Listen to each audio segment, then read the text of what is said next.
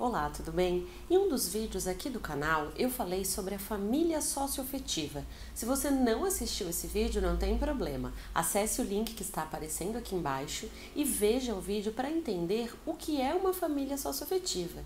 E no vídeo de hoje eu vou falar sobre a alteração feita pelo Conselho Nacional de Justiça nos requisitos para possibilitar o registro dessa família socioafetiva. Então fique atento aqui ao nosso vídeo.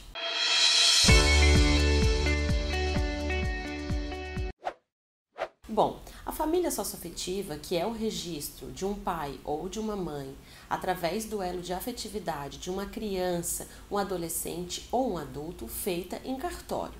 E agora, recentemente, no dia 14 de agosto de 2019, o Conselho Nacional de Justiça fez uma alteração na resolução e colocou a imposição de que esse registro em cartório só poderá ser realizado para maiores de 12 anos. Anteriormente, não havia essa limitação de idade.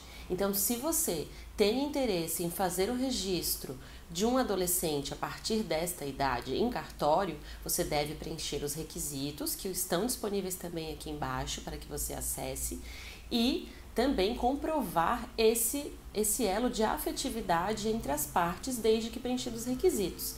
Se você quiser saber mais sobre esse assunto, acesse os links aqui e não esqueça de nos acompanhar sempre nas nossas redes sociais. Até o próximo vídeo.